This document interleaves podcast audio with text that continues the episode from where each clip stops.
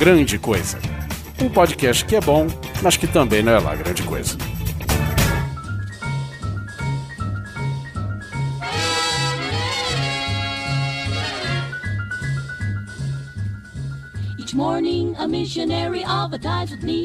Olá, coisas e coisas! Tudo bem com vocês? Aqui é o Guizão e nessa mesa redonda, repleta de urânio enriquecido, estou com Oliver Pérez. E o Homer é russo. Andrei Fernandes, o homem do sapato branco da podosfera brasileira. Olha aí, hoje falar de assunto sério, hein? Godzilla.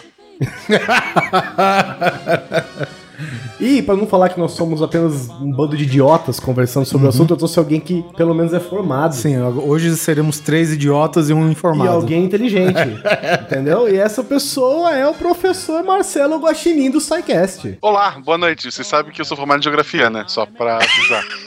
É isso importa, é o planeta Terra. O importante é o planeta Terra. É, exato. Formado exato. em geografia, pós-graduado em treta. exato, exato. Também conhecido como, como ensino, mas é por aí. ensino. não tem problema não, porque tudo isso aqui acontece no planeta. Então, exato. é tranquilo. Nós vamos falar sobre o que, coisas e coisas. Nós vamos falar sobre alguns acontecimentos que têm marcado a história, algumas coisas que as pessoas temem muito, que são desastres radiativos ou radioativos. Saiba depois que essa música música Levantar e voltarmos para o episódio. They have things like the atom bomb. So I think I'll stay where I am. Civilization. I'll stay right here.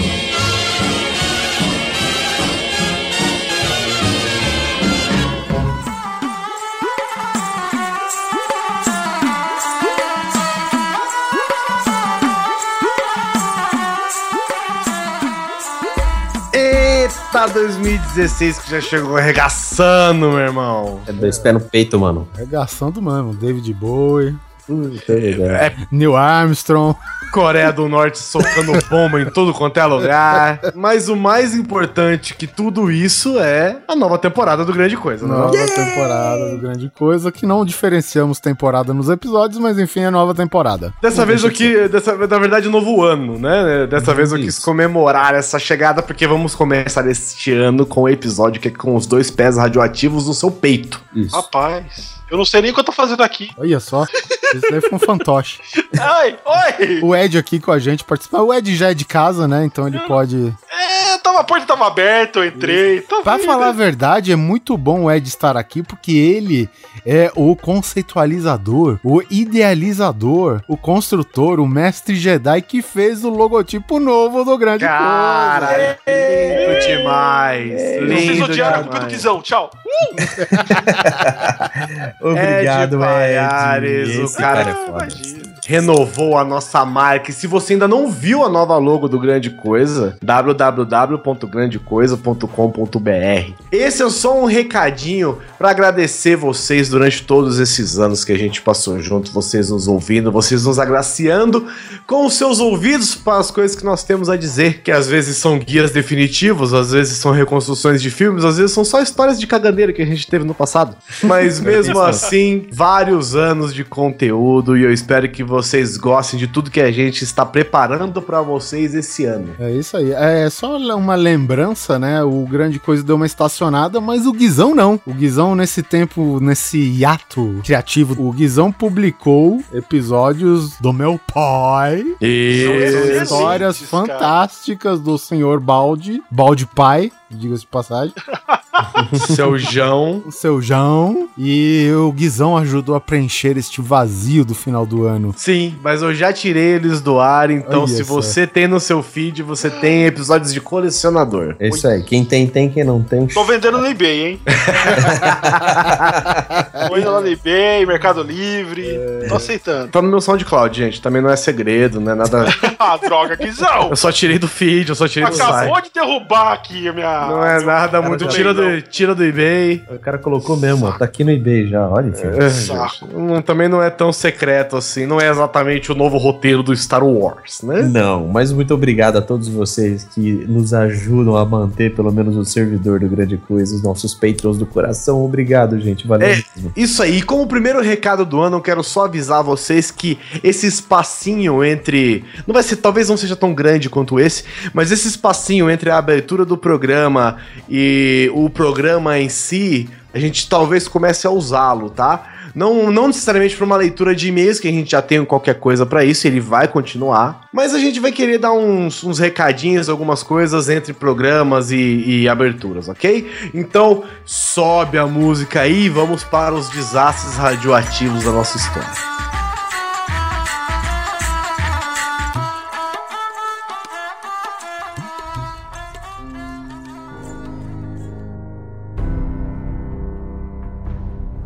Professor, é radiativo ou é radioativo? Os dois estão certos. Olha só. Caralho, velho. Nunca me ofereceram uma opção onde Puta por duas As vezes eu estaria vezes certo. eu estou correto, como assim?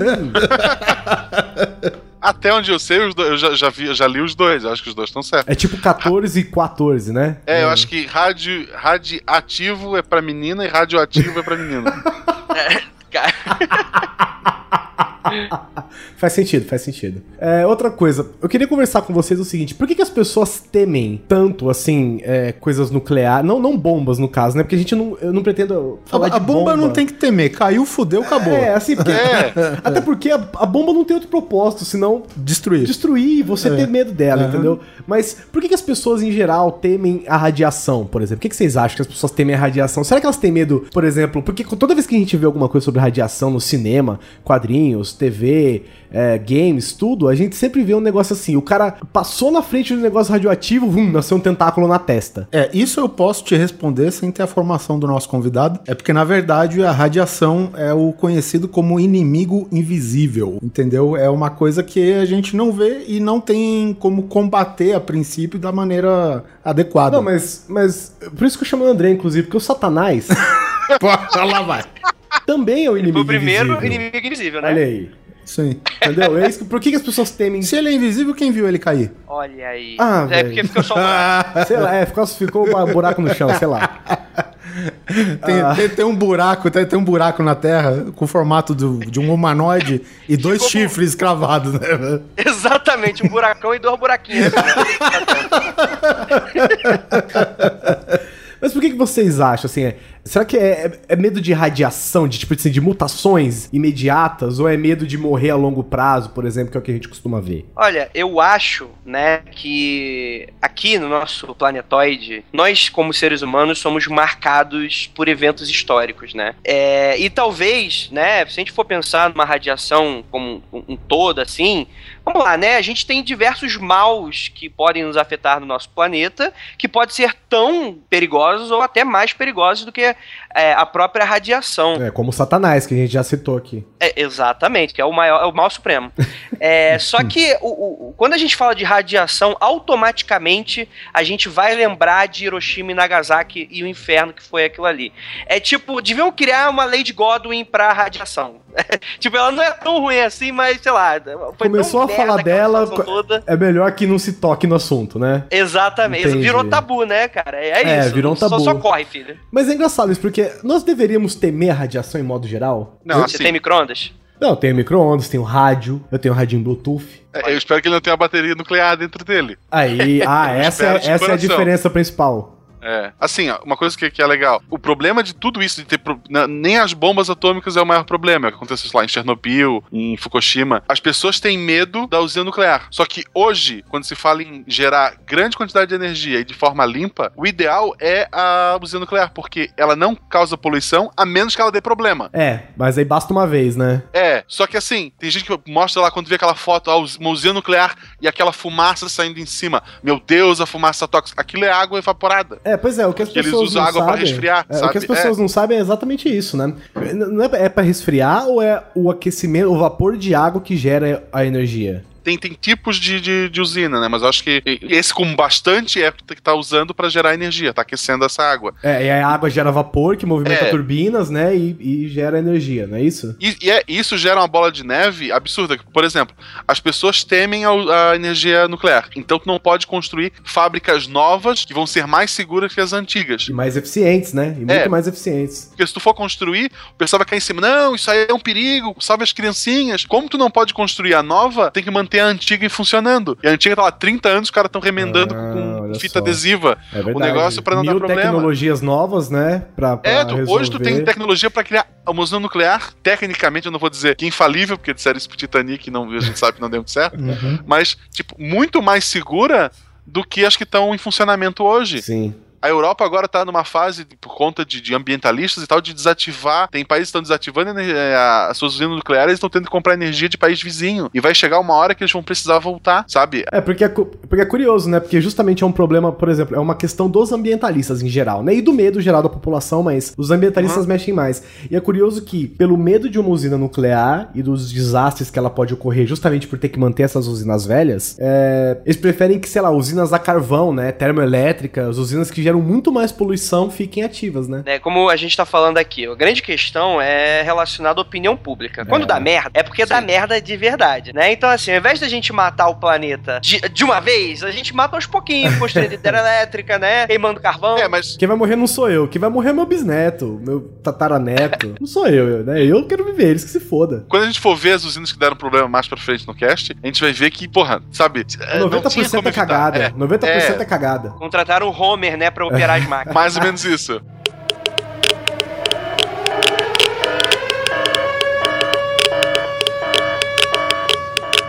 Outra coisa curiosa. É justamente isso, né? Porque as pessoas acham que a usina nuclear, ela funciona assim. Você, sei lá, en- enfia urânio num- numa turbina e o urânio vai movimentar a turbina. Mas não é. Ela só- é porque o urânio não esfria nunca nessa vida, né? Esfria, mas sei lá, daqui um trilhão de anos. Sim. Em algumas usinas, ele ferve essa água e é, e é a água que movimenta o gerador. Por isso que é muito limpa. Na verdade, a gente tá na tecnologia a vapor. Então, É, só que, É, só steampunk. que Steampunk, é. nível nuclear, entendeu? Olha aí a, a paulada que é o negócio. É. Então, quando você vê, por exemplo, aquelas nuvens gigantes saindo daquelas, daqueles cones, É nada mais é que vapor de água, velho. Esse vapor de água é radiativo? Não. não. Não, porque ele não Só- passa exatamente pelo urânio, ele passa por um outro processo, né? Que Sim, sim. O ativo ele, ele fica meio verde, né? Brilhante, assim, no céu.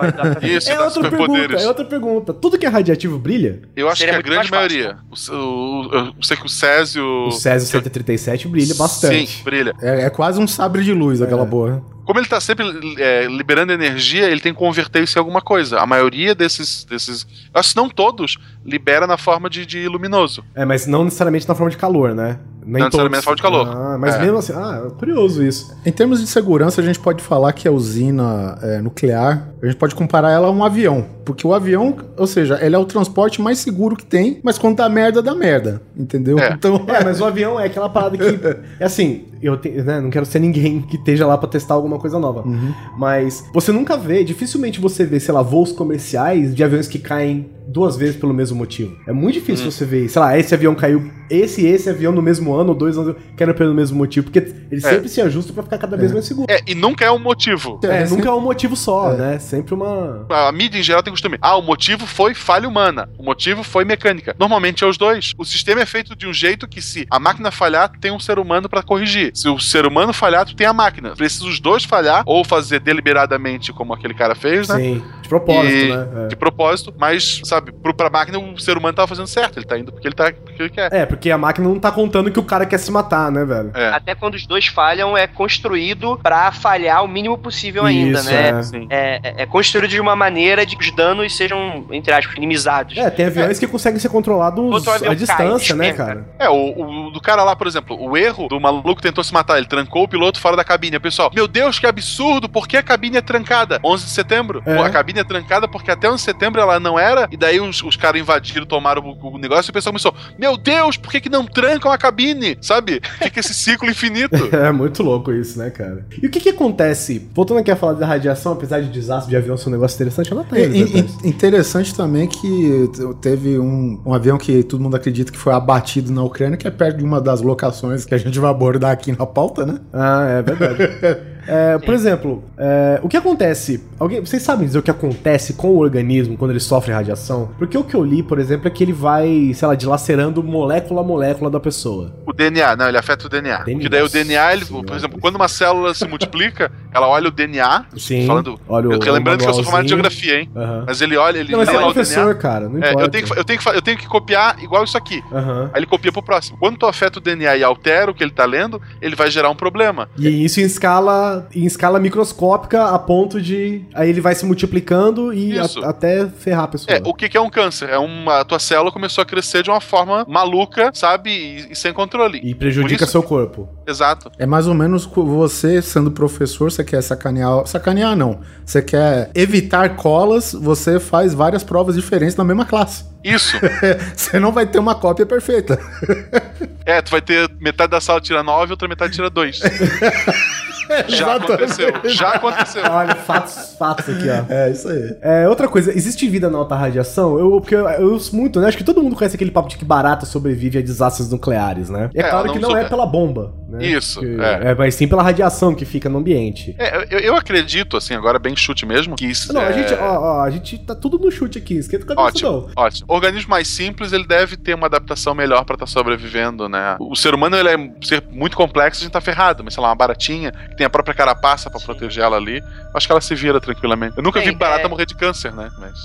É, baratas É, são seres melhores que a gente, né? É engraçado isso porque eu- lembro de uma notícias bem recentes. Quando a gente for falar de Chernobyl, a gente vai dar um pouquinho mais de detalhes sobre isso. Mas que Chernobyl foi um evento tão gigantesco que afetou praticamente toda a Europa. E algumas notícias devem ter um ou dois anos atrás, alguma coisa assim, falavam de espécies, animais mesmo, mamíferos grandes, né? Javalis, porcos, coelhos, selvagens que tinham radiação em si da época de Chernobyl Olha. que ainda permaneciam e, e, fo- e, assim, a opinião pública caiu em cima e a- o governo da França negava tudo. E ficava nesse jogo de empurra, tem ou não tem, tem ou não tem. Mas conta-se as mais línguas que até hoje tem vários animais ali que vivem com relação à radiação. Eu sou sempre a favor da teoria lá do, da mosca lá do Jurassic Park, né? Do, do personagem lá do filme. A vida encontra um jeito, É, cara. finds a way.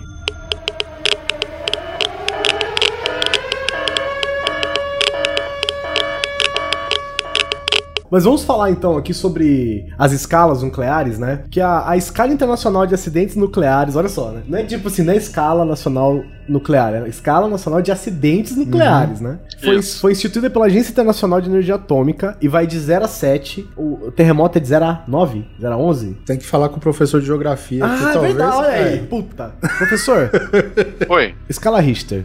Vai de 0 Eu acho que. Eu acho que. Será que é 9 também? É, é Eu- 0 eu sei 10, que- né? A 10? Eu sei, que, é eu 10? sei que 9 rachou, rachou, começou a rachar o planeta já, né? Não tem um negócio desse? Que isso, gente? É, não, é, é, eu acho é que- tipo um é, heca- que- hecatombe, assim, é. né? Uma hecatombe É. absurda, né? Então ele vai de 0 a 7 baseado na gravidade, né? O nível 0 é tipo, não aconteceu nada, cara, sabe? É, o, o que, que pode ser nível 0? Alguém entrou sem cartão na usina, entendeu? É, dizem que na atmosfera o normal de radiação, que e isso eu acho que é uma unidade até que não se usa mais que aquele Roentgens, né? É, dizem que o normal de se encontrar na atmosfera é cerca de, cerca de é, se eu não me engano, 12 milionésimos de Roentgen. É, tu tem- uma porcentagem aceitável. Isso. Isso. Porque, porque tudo gera radiação, né? O- os, os metais no solo geram radiação. Não, é claro, enriquecidamente, de um jeito absurdo, né? Mas A luz do sol, né, Escala cara? A luz Richter do vai sol- até 10, A luz do sol, o nosso amor.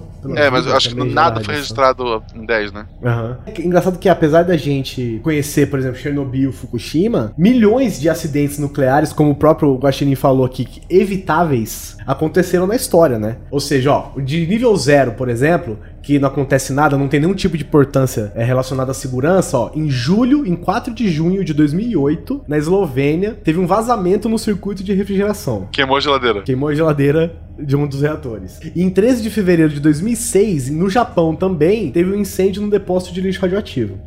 Agora você vê, sempre teve usinas nucleares e sempre aconteceram acidentes radiativos, mas com ou sem gravidade. Esse, por exemplo, aconteceram essas coisas assim. Esse incêndio, por exemplo, poderia ser ignorante, mas foi evitado Em rapidamente. termos gerais, não, houve, É, não, foi de grandeza. nada. É, não né? aconteceu nada. É, É, até porque o fogo em si, ele não vai dar tanto problema ali. É verdade. É ver- mas a fumaça sabe- da queima tem, não tem? É, a mas. radiação mata o fogo, né, cara?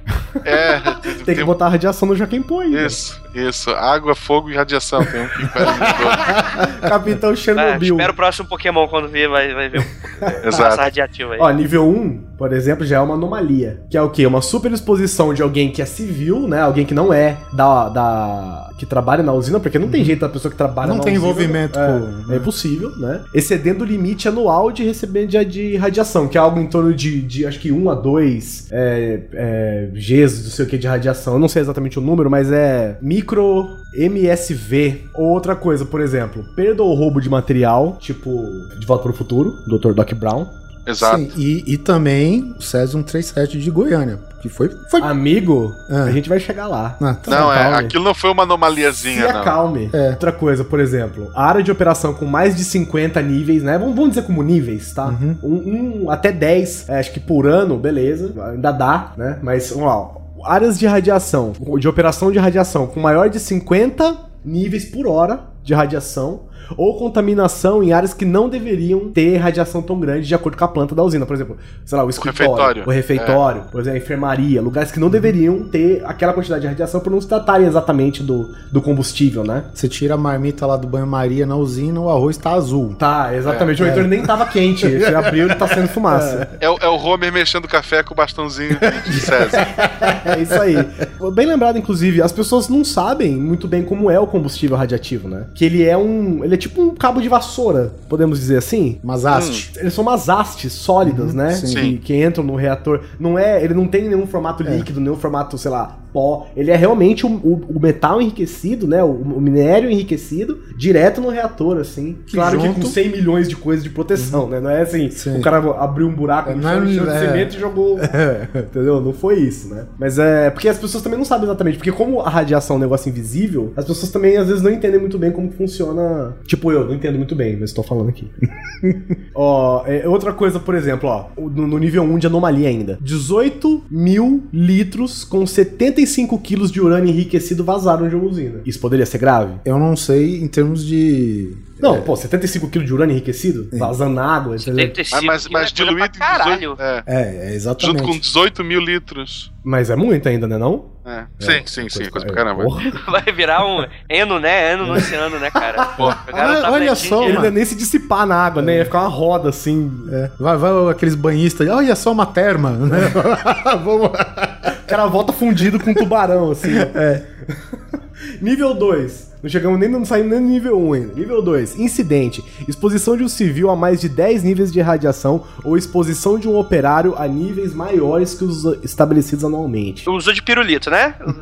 Tablete. É, pois é. E no, no primeiro também na anomalia tem alguns problemas de dispositivos de segurança, tipo vazamento. Na anomalia tem isso e, e falhas graves na segurança sem consequências ou na embalagem, né? Packaging é tipo contenção, pode ser assim? Pode chamar de contenção? Recipiente, receptáculo, né? Não apropriado. Por exemplo, em 1977, na Alemanha, o clima, o clima, assim, sei lá, secou e ficou muito seco, não sei se foi exatamente uma tempestade. O clima causou um curto-circuito no dispositivo de alta tensão e desligou o reator rapidinho. É, provavelmente foi, foi raio, né? Deve ser ser uma tempestade. Então, pode ser grande. raio, né? Mas às vezes o clima muito seco também, num, num- num lugar que não é pra isso, né? Tipo aqui em Brasília é seco pra caralho. Mas no lugar que não é assim, às vezes dá, né? Mas pode ser raio também. Às vezes pode ser uma tempestade, exatamente, né? 3. Nível 3. Estamos chegando onde você quer, Oliver Pérez. Incidente importante. Eu não quero chegar em nenhum lugar desse, que quero deixar bem claro aqui, viu? É basicamente o nível 2, mas ele pode provocar lesões não letais. É, relacionadas à radiação, né? Tipo queimadura, é, entre outras lacerações menores, não que matem a pessoa imediatamente, né? E, em- ou, ou envio errado de materiais altamente radioativos para locais não preparados. É, então, o ante- dos anteriores, tu não vai nem notar que foi exposto. Exatamente. A Daí partir de agora, frente- tu vai ter um, um queimadinho. É, inclusive, daqui pra frente, do 3 até o 7, ele se divide em três subcategorias, que é problemas externos de pessoas, é, acho que problemas na, na contenção e problemas na, na segurança mesmo, no armazenamento. É por isso que tá dando problema. Até o cara ler esse manual todo, o cara, porra, fundiu a usina. É, ele podia colocar, sei lá, num Tumblr, né? Fazer um Tumblr. Sim. Mas olha aqui, ó, em 2002, nos Estados Unidos, olha, Oliver Pérez, galera que acusa aí, ó, aponta o dedo pra todo mundo. Quem disse que os americanos são muito melhores, né? Melhores. Em Davis Bees, nos Estados Unidos, por negligência dos inspetores, uma corrosão de mais de 15 centímetros de profundidade atrapalhou a pressão da refrigeração do reator. Ele tinha menos de 10 centímetros. Sobrou pro reator. Sim. E falhou. Se cavasse mais, se derretesse mais um Pois pouquinho. é, por negligência. A cidade ia ficar bem mais famosa do que É. o Chernobyl. Com certeza. E por negligência, cara. Não Mas foi Chernobyl assim. foi negligência também. Também A gente foi vai ver isso aí. negligência. Foi. 4. Acidente sem risco fora da localização, ou seja, fora, fora da usina não apresente tanto risco. Né? Ao menos uma morte direta por radiação, ou radiação em alimentos maiores do que o estabelecido pela cidade. Não é na usina, não, desculpa. É na, no- no- na região onde está a usina, né? Espalha pela Europa, por exemplo. Derretimento ou dano ao combustível maior que 0,1%. Ou seja, uma lasquinha de nada já é suficiente para o nível 4 de alerta de acidente nuclear. É, ou quantidade significativa de radiação espalhada na, na área. Em 1969, ó, duas vezes na mesma usina. Em 1969 e 1980, em Saint Laurent, na França, teve um derretimento parcial do núcleo e superacrescimento do grafite. O grafite é o quê? O que refrigera? O, o grafite, se eu não, me Não. engano, é- ele é parte do sistema de contenção desses elementos. sim. Ah, olha aí, olha aí. Em 83, em Buenos Aires, aqui, ó, do lado de casa, a troca do bastão de combustível matou um cara e, e machucou dois. E murió. Ou seja, a morte direta. O engraçado é que a morte direta provocada pela radiação foi tipo desenho animado, né? É. porque um bastão radiativo caiu num cara e matou. Tipo, não foi porque ele tocou e ficou radiativo e morreu, né? Foi fisicamente. É, assim, foi, foi um acidente. Caiu um bagulho radiativo nele. Olha só, um bastão radiativo, mas ele varou o meio do cara? Puxa daqui que eu puxo dali.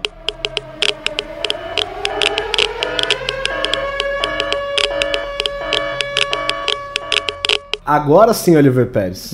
Vamos chegar em Goiânia. Goiânia. Nível 5, acidente com risco fora da localização. Basicamente, o nível 4, tudo que tem no nível 4, Só que é o 5. só que mais um. É, é tipo, é tipo Patreon, né? Tudo do. Você É tudo do que ganhou anterior, mais alguma coisa. mais- é, exatamente. É, é, liberação de material radiativo que precise de contramedidas planejadas e muitas mortes diretas por radiação. Graves danos ao núcleo do reator e vazamento com muita probabilidade de contaminação pública. Olha que curiosidade. Pode ser ocasionado por incêndios também. Olha aí, ó, o incêndio no, no- no negócio industrial pode ser que se alastre e cause, e cause um problema muito grande. Exemplo, 1013 de setembro de 87, Goiânia. Um dos exemplos é o acidente de Goiânia, a gente vai falar dele depois. Ou já marquem aí na cabeça, ouvintes. Nível 5 de radiação. Nível 6, acidente importante. Apenas um incidente tem nível 6. Nesse, nessa escala, que é um acidente na base militar de Miak, na União Soviética. Olha o único lugar que aguenta, né? Sim, Uma paulada claro, dessa. claro. Deus não coloca desafios pra quem não consegue, né, rapaz? No, no dia seguinte foi dia normal de trabalho, por sinal. Uma terça-feira. É. É, o sistema, em 1957, o sistema de resfriamento no depósito de processamento causou uma explosão de vapor com força de aproximadamente 100 toneladas de TNTs. Que parece muito, mas não é nem um quiloton isso, né? Não. É o que o coiote deve levar na bunda todo dia do Papaléguas. né? Com certeza. Produto Zacme. É. É. E aí que vem a gracinha, né? 80, to- 80 toneladas cúbicas de material altamente radioativo foi espalhado pelo ambiente em forma de detrito. Muito bom, muito bom. Ou seja, ah, eu vou pegar um. Tipo, por exemplo, ai que bonito, vou pegar um pedacinho desse tijolo aqui da usina. É. É. Botou na sala de casa em cima da TV. Sim, vou assentar minha casa com esses tijolos brilhantes. Vou fazer uma mesa de demolição. Não, vou fazer aquele balcãozinho no meio da sala, Meu sabe? Nossa. Bom que já Por morre. alguns, ó, mas pelo menos por alguns dias o cara teve uma, uma casa que brilhava no escuro. Olha aí. Se ninguém até que tinha. Ele, ele era o mais famoso da, da, da cidade. Inclusive, a casa dele até hoje deve estar brilhando no escuro, né? Ele deve estar brilhando no escuro. O, túmulo dele deve Tudo estar tá brilhando também. escuro. O cemitério tá Lá, brilhando. lá no São Paulo se chama Lame Light, né? Alguma coisa assim. O impacto na população nunca foi completamente conhecido, mas ao menos 22 vilarejos foram afetados com doses letais de radiação. E foram muito mais que isso é que os russos não deixam contar, né? Ou então foi um vilarejo só, né? E o russo falou, não, foram É, 22. não, é, Guerra Fria. Não, Guerra Fria, eles não, É, eles não vão admitir, deve ter morrido gente pra caramba. Por cagada, né? Você imagina? Não. Eles devem ter substituído por boneco, pro pessoal que passa de avião não saber a diferença. Ai, meu Só Deus. pra não admitir o que aconteceu. bonecos de palha Não, é aqueles É. soldados infláveis do, do Metal Gear. do Metal É. Gear. Agora chegamos no 7, que é onde o pau radioativo come, meu irmão. Ah, O rapaz. Hulk surge. O Hulk surge. O Homem-Aranha surge. Quem mais surge aí de radiação? O homem O radioativo. Homem radioativo, a tartaruga O homem radioativo. Muita gente. Acidente grave. Só dois eventos foram cadastrados com esse nível, que é o nível 7, o nível máximo da escala, que é Chernobyl, em 1986, e Fukushima, em 2011. E é deles que a gente vai falar aqui, né? Vamos se espre- estender mais neles aqui. Eu sugiro a gente começar por Fukushima, É, eu também acho. Tá bom. em ordem de... Pro... Assim, claro. Fukushima teve muito mais... Sim, sim. né, E é mais recente, né? É mais recente e tal, mas Goiânia foi quando a gente Goiânia é jogou- nosso. É, Goiânia é Brasil, cara. jogaram plutônio na sua cara, filha da puta, sabe? Caralho, foi exatamente isso. Jogaram, plut- não é plutônio, mas césio. É, algo Na sua tipo. cara. Isso. É, foi exatamente isso.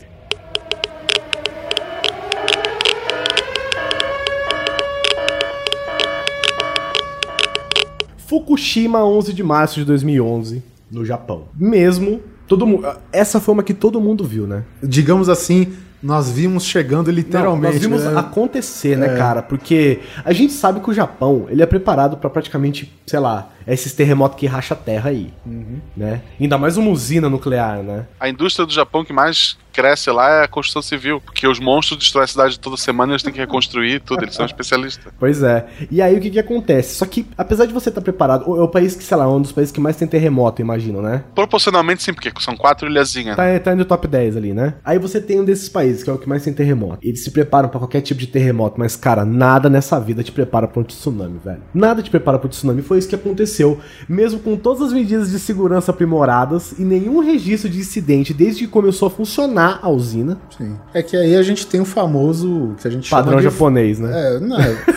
fator externo, digamos É, assim, né? então, Porque assim, mas não, não é- foi falha humana e não foi falha mas de Não é, projeto. um fator, não é só um fator externo, entendeu? Dá pra você colocar um tsunami que avassalou o seu país como, sei lá, uma- um fator externo, cheque. Não tem Sim, como, cara. é. Uhum. É. muito maior que isso, né? É, sem nenhuma estrutura. Bom, quase nenhuma estrutura é preparada num caso de tsunami, né? Vocês lembram, gente, como foi? Ele chegou a vazar radiação pra água, lembra? Que começou a vazar pro mar direto, radiação. Sim. E é engraçado, né? Quer dizer, não muito pra galera que tava Ó, na Olha, época, é o os japoneses não riram tanto. O Andrei, ele É, tá sempre pois falando é. dessa merda. É Ele sempre engraçado achou que qualquer... matou, morreu, desgraça. E aí Satanás veio, incorporou na pessoa e aí eu achei É, engraçado que, ah, porra, velho. Foi o demônio, ele tava surfando essa onda. Fala, vai. É. Olha, exatamente, cara, exatamente. Mas é como vocês estavam falando, é o curioso, realmente, foi um evento que vimos acontecer, né? Não bastasse a questão da tsunami, que é algo já extremamente grave, né? Destrói destrói a porra toda, ainda foi na área da usina em si. Aí eu pergunto pra você que, cara, assim, eu realmente eu concordo quando a gente quando eu falo que a opinião pública às vezes, né, é um pouco injusta relacionada a isso. Mas, cara, você vai construir a parada em um lugar onde pode haver terremotos, né? Aí tu vê que não tem lugar seguro pra você construir uma usina nuclear. Pode acontecer qualquer coisa. Eu acho que o único lugar seguro, talvez não por ter brasileiros, né? Que aí já não deixa. Ruê Ruê acaba. A né, gente não gerando deixa nada seguro, né? É, exato. Tirando o Brasil, que não acontece nada, né? Mas, cara, qualquer lugar pode acontecer algum acidente desses, né? Só basta ter o azar de ter uma usina ali. E eu acho que o curioso disso foi acompanhar dia a dia, né? Todas as notícias que vinham eh, de toda aquela coisa da construção para contenção da usina, né? Para diminuição de danos, né? A galera que praticamente se sacrificava, até no finalzinho ainda, quando já estava praticamente é, a maior parte dos danos contidos, ainda tinha gente lá trabalhando, voluntários, não dentro da usina, mas próximos. Voluntários. Não teve aquele papo também de que é, eles queriam jovens e não sei o quê, e os velhos se prontificaram aí, né, Sim. pra dar vida, mais tempo de vida pros jovens e tal. Cara, olha isso, que loucura, né? A Exatamente, sociedade se cara. uniu, né, velho, Pra poder resolver um problema que foi de todo mundo, né, cara? Porque a usina fez bem enquanto tava funcionando, e pô, se ela tivesse dado errado, cara, imagina se ela tivesse explodido, por exemplo, como explodiu uma Chernobyl, Sim.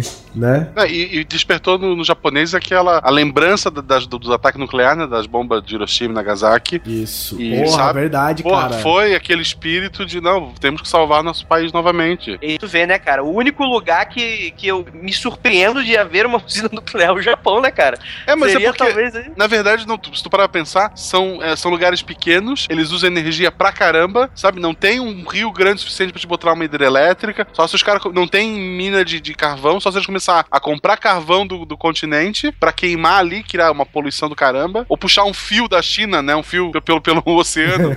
Eles tinham que ter uns. Sabe? Eles precisam de alguma coisa que gere energia que eles gastam. Uma hidrelétrica com tsunami agora seria É, e daí da época tinha gente Nossa, ia dar energia pra caralho, verdade, hein? É tipo o Thor jogando energia no Homem de Ferro, né? É, Pô, na época tinha gente que falando assim: ah, mas que é um absurdo, como é que dizem que o Japão, um povo tão inteligente, constrói uma usina nuclear perto do mar? É uma ilha, cara, tu não tem É, onde- qualquer lugar que você fizer tá perto do mar, Você velho. no centro da ilha, né, cara? É, vai deixar cavar o Monte Fuji, deixar ele oco e construir por dentro.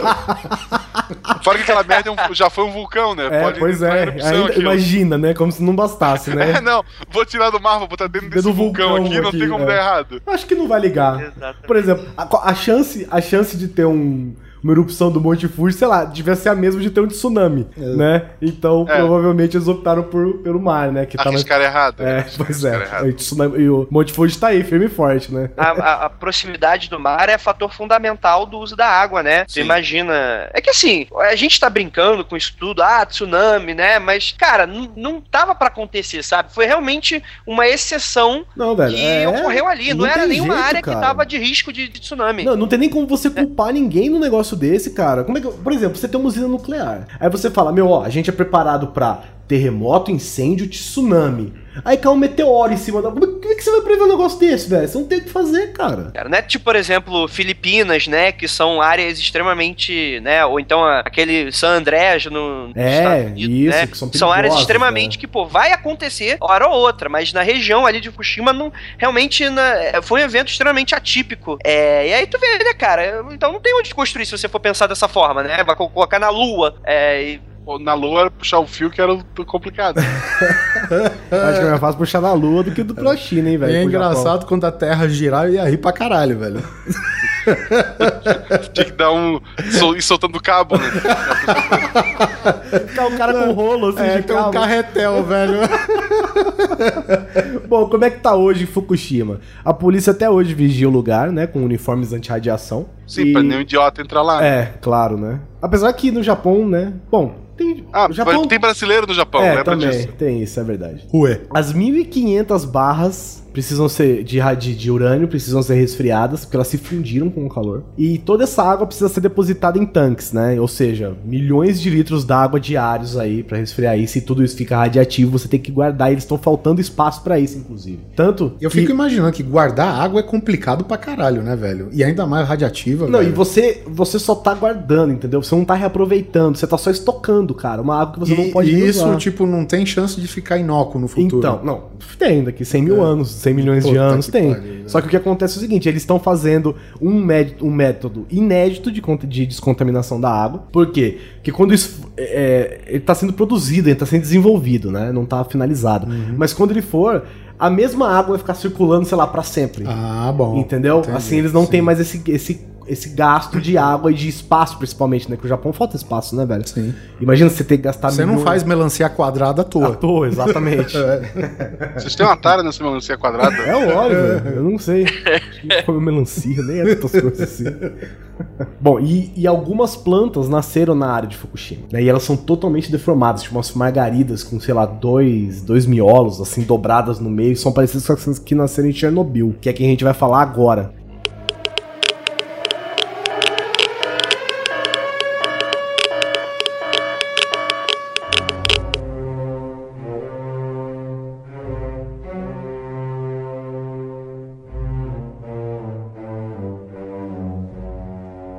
26 de abril de 1986, Ucrânia. Mas na época ainda era União Soviética. Durante um teste de segurança, o reator 4 da usina de Chernobyl explodiu. Foram mais de 25 mil mortos e 3 quartos da Europa foi contaminada com a fumaça radiativa que queimou durante 10 dias, jogando na atmosfera a radiação equivalente a 200 bombas de Hiroshima. É, isso, essa grandeza das 200, 200 vezes mais do que a radiação, que diga-se de passagem, das duas bombas juntas, né, de Hiroshima e Nagasaki, isso é, é no reator, tá? Não foi fora, porque senão a gente tava morto. Não, mas ele não explodiu. Foi a radiação que se espalhou. Não, tudo bem. Pela mas atmosfera. Esse nível de radiação de 200 vezes mais potente do que as bombas de Hiroshima e Nagasaki, isso é dentro do reator. Não, mas foi pela, pela dissipação, Sim. entendeu? É, Dissipou é porque assim, teve duas coisas que influenciaram ali, que deram azar também. Muito vento, quando aconteceu isso, tava Pois um, é, um vento muito, muito forte em direção ali à, à parte europeia, né, a parte oeste. E os russos, né, na época, a União Soviética era os russos que mandavam. Os russos Sim. não falaram nada, nada aconteceu. Vamos seguir nossa vida aqui. É, como o outro acidente, né? É,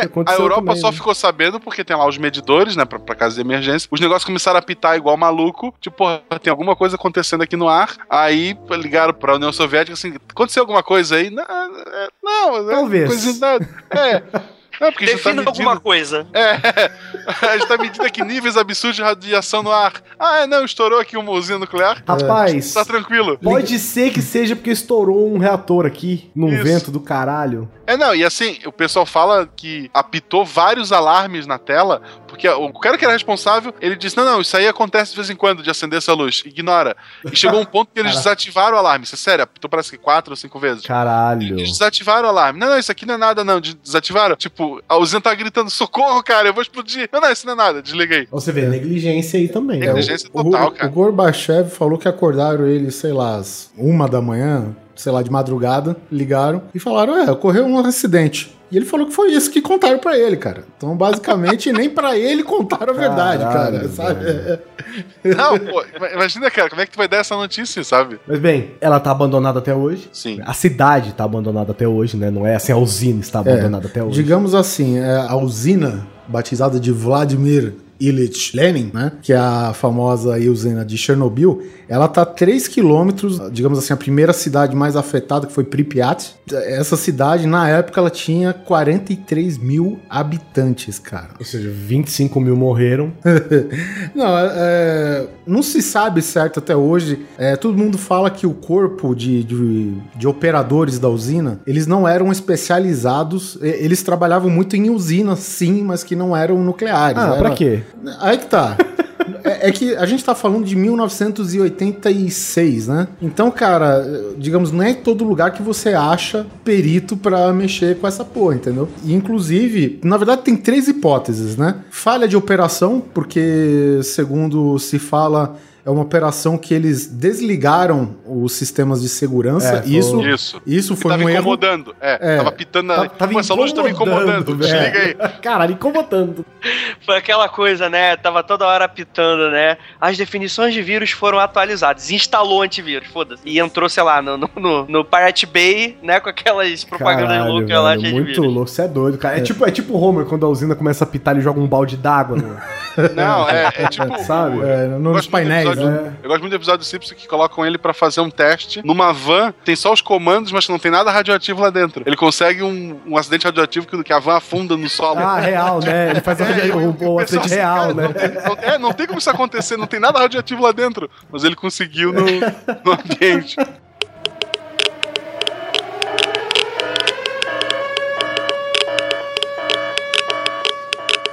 Então a, a usina diz que trabalhava com cerca de 176 pessoas envolvidas diretamente só com esse bloco 4, que foi o, pro- o problemático.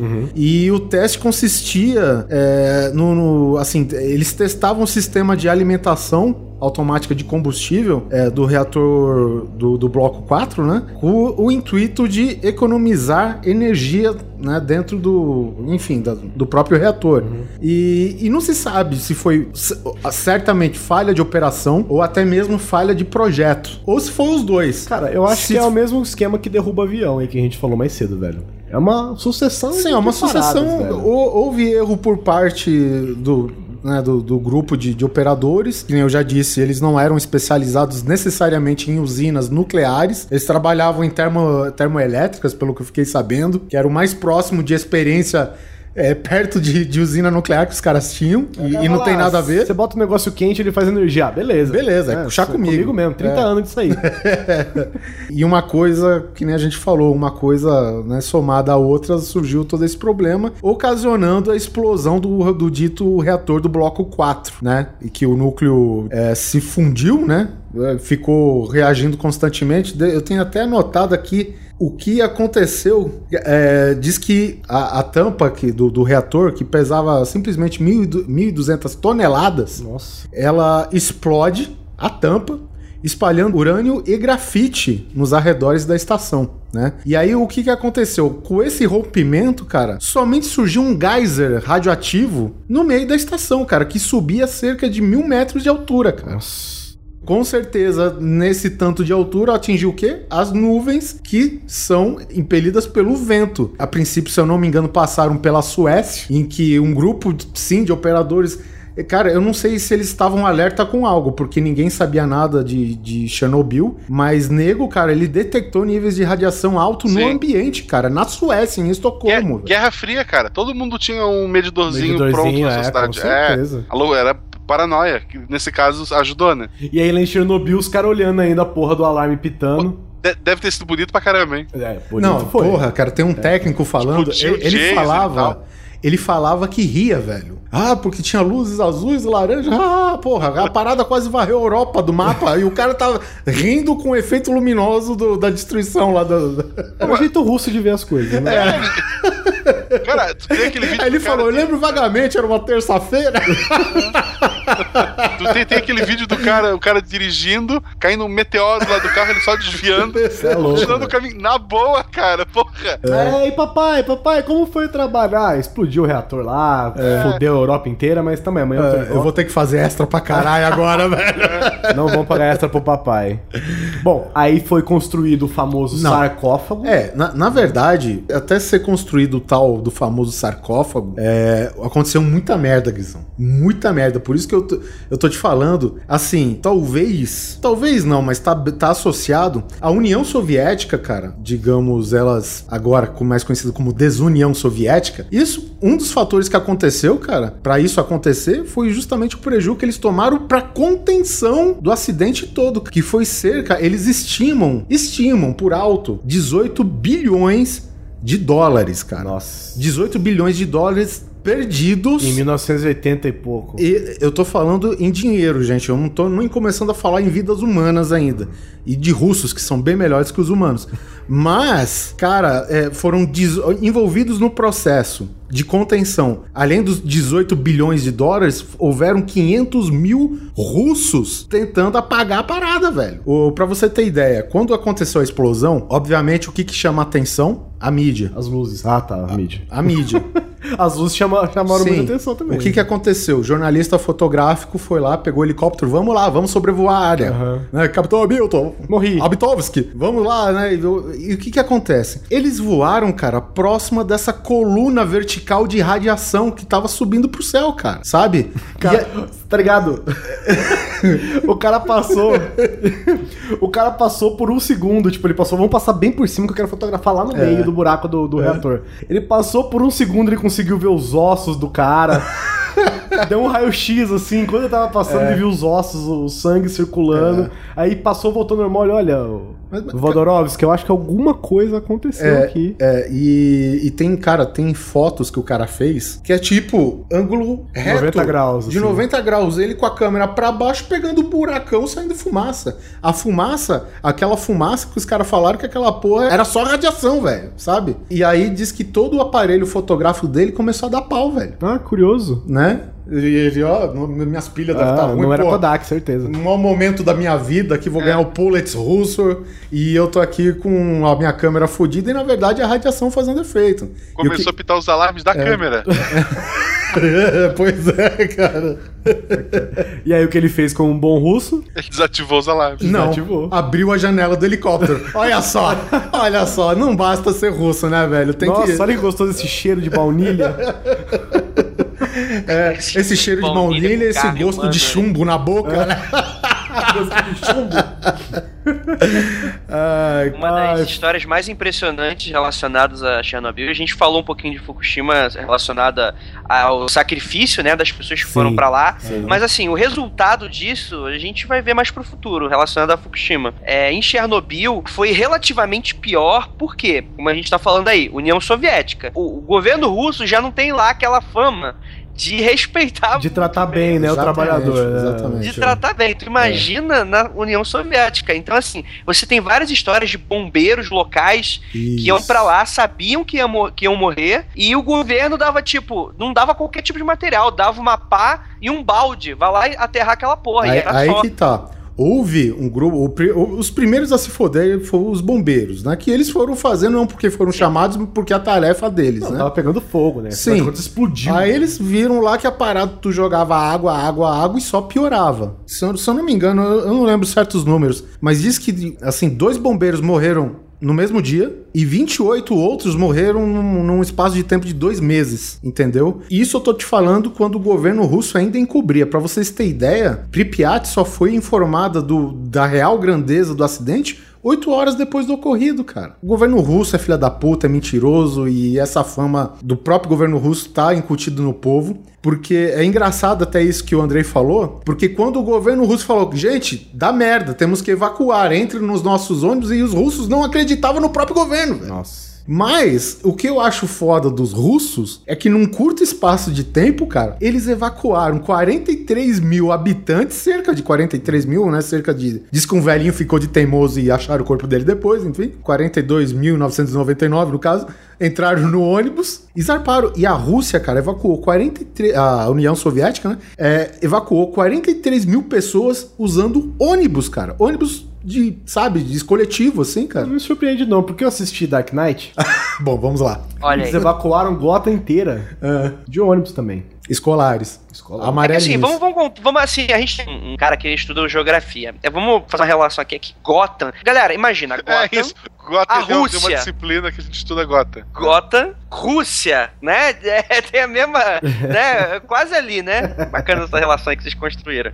Cara, foi muito louco, né, velho? Foi um, um acidente assim. E quando que você sabe? Quando que saiu na mídia internacional? E quando... Não, é, na mídia internacional saiu depois desse prazo de, de, digamos assim, dois dias depois, se eu não me engano, já tava confirmado que a merda tava feita. Quando os satélites americanos Entendeu? viram a Rússia acender no, no- no- É que assim, eu acho que essa questão das horas foram relacionadas à evacuação das cidades próximas. Porque se eu não me engano, eu posso estar dando uma informação errada, mas se eu não me engano, é- o, o mundo ficou sabendo disso depois de meses, assim, é, o, é, o- é a informação que eu tinha. Ou seja, porque realmente não vai vazar. Cara, Guerra Fria não vazaria tão fácil. Com certeza, os países europeus já estavam sabendo que alguma coisa estava acontecendo. Sim. Ninguém tava nada com nada, né? É, é, tava tudo, ah, não aconteceu nada, aconteceu, mas tava óbvio, né? A coluna de fogo do tamanho de Satã andando na Terra. Fazendo né? uma tempestade de areia radiativa, né? Cobrindo a Europa, alguém notou isso, né, velho? Sim, mas a União Soviética admitir que um erro desses aconteceu, dessa escala, dessa magnitude, os caras não iam admitir assim tão fácil. Então foram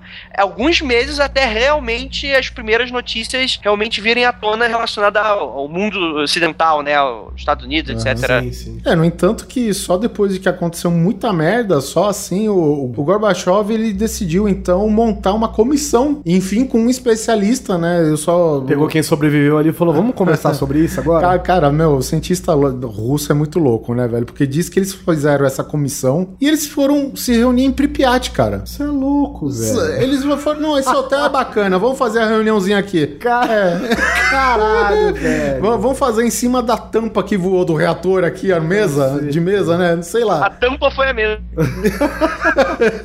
Isso é doido. Olha, olha só, tem um número certo. Pripyat foi evacuada, 43 mil pessoas evacuaram em 3 horas e meia, velho. Ah, isso é porrada. E isso é bom, velho. Os caras são foda. Quando a merda é muita, velho. Então, primeiro, tinha outra crise também. O calor do núcleo, né, do reator que explodiu, já tava em níveis, né, acho que desconhecidos, né? Para você ter ideia, os contadores Geigers da época, a escala dele era 500 Roentgens. E a parada diz que alguns lugares eles estimam em mil Roentgens, ou seja, eles não tinham equipamento adequado para medir aquela grandeza, cara. E o- os russos achando que o, proble- o problema era o equipamento deles. Ah, 500 Roentgens, é impossível. Diz que a agulha ficava louca, querendo dar o 360 na porra lá. Obviamente, é aí que entra em destaque, eu acho assim, dos russos, cara, é a parte do o corpo todo, né, de, de contenção do acidente, cara. O núcleo chegou numa temperatura em que ele tava rachando aquele concreto fudido que ele tem por baixo. E dizem que por baixo ele tinha uma câmara que,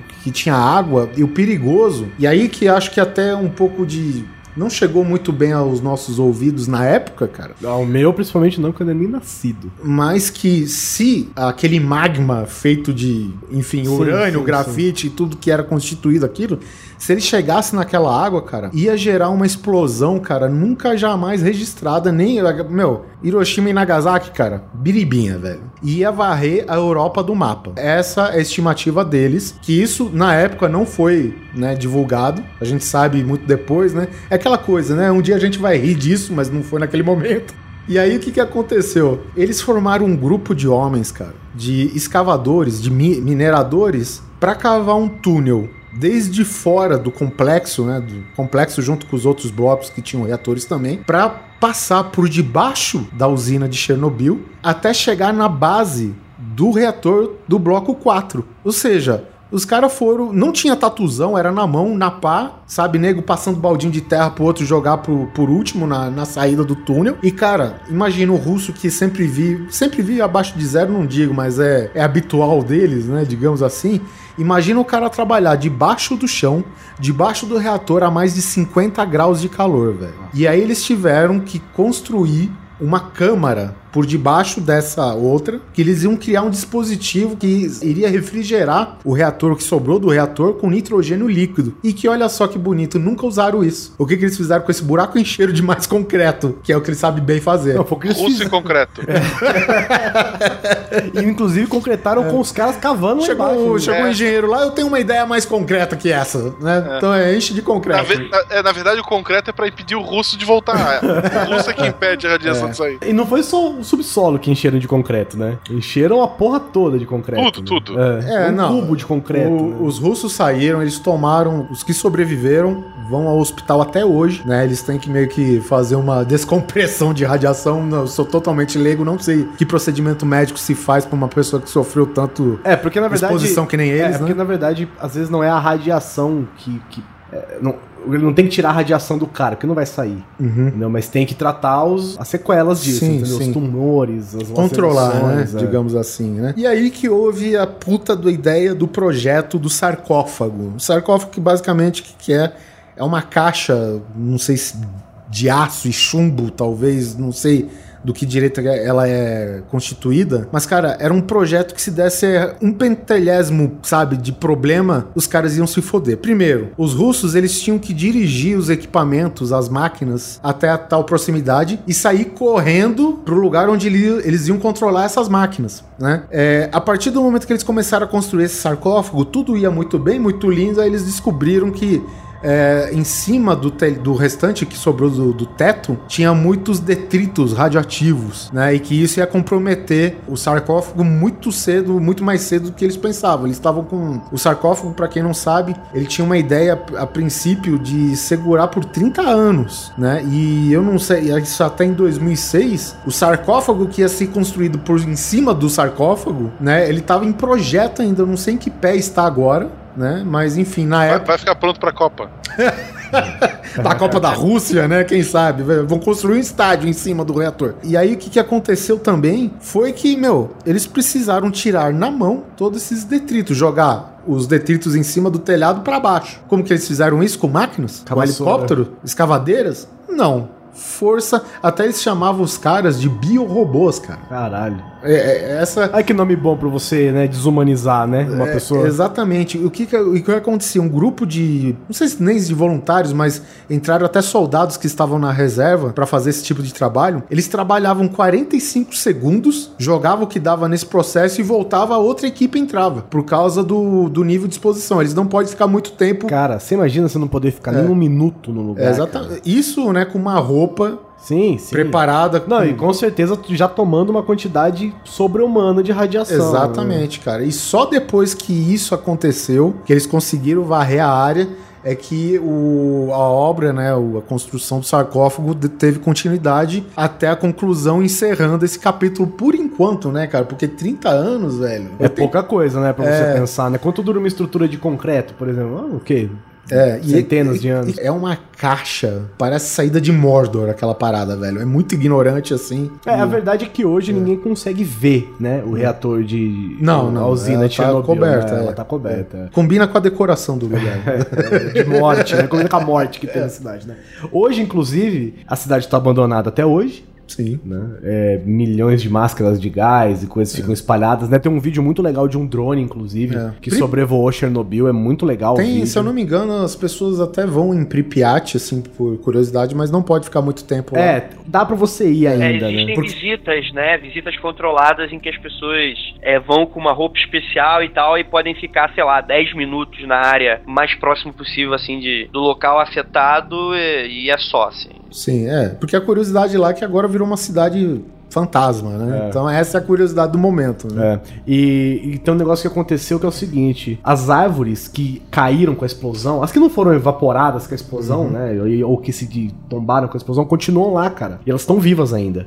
E mega radiativas. Mega radioativo. E então há toda uma comoção de pessoas, de grupos, de associações para que as pessoas não toquem nessas árvores, porque elas têm medo que, sei lá, por alguma expansão territorial, por algum motivo de lá, queima de madeira, qualquer coisa, que elas cortem e queimem essas árvores e começam a soltar fumaça radiativa novamente no ar, entendeu? Dentro das chaminés das casas, das, das fábricas, das coisas. Então, ou seja, a vida ainda tá rolando lá, sacou? Radiativa.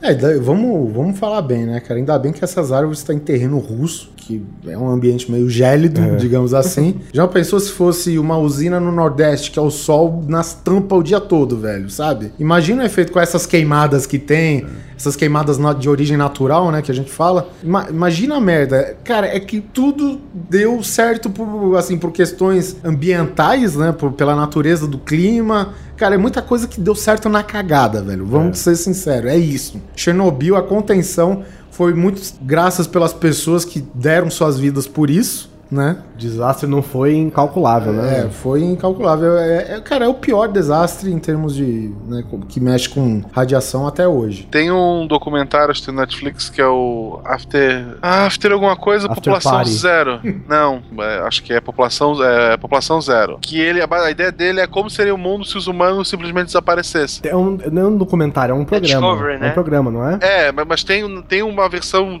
sabe, 90 minutos, como se fosse um filme. Ah, legal. No, no Netflix, ou tinha pelo menos, como ser um mundo sem seres humanos. Ponto. A base que eles tomam, principalmente a parte de plantas e, animais, é Chernobyl. Eles vão ter uma parte do, do documentário que eles vão lá com a roupinha de, de proteção de, de radiação, né? Visitam essa cidade de Chernobyl, a cidade fantasma, né? De como é que ela tá, Uhum. a deterioração que ela passou. Além de ser legal porque eles extrapolam, sei lá, vários séculos à frente é, ser a raça humana, mas pra ver como tá Chernobyl hoje, na verdade o filme acho que é de 2010, 2008 eu acho. E como é que tá naquele momento, né? Pra fazer a projeção, né? Projeção, e sabe, ver essa cidade realmente abandonada, brinquedo jogado e prato e. Ué, é bem interessante. É curioso porque quando a gente ouve falar de abandonado, a gente acha que as pessoas pegaram as coisas e foram embora, né? Não, cara, Não. abandonada é larga tudo e sobe nesse ônibus e vai embora, velho. Não- Então, é, quem tava na rua largou bolsa, largou mochila, largou mala, largou tudo É, na a- rua. na verdade, a evacuação consistia assim no aviso às pessoas: leve o que você puder com as mãos. É.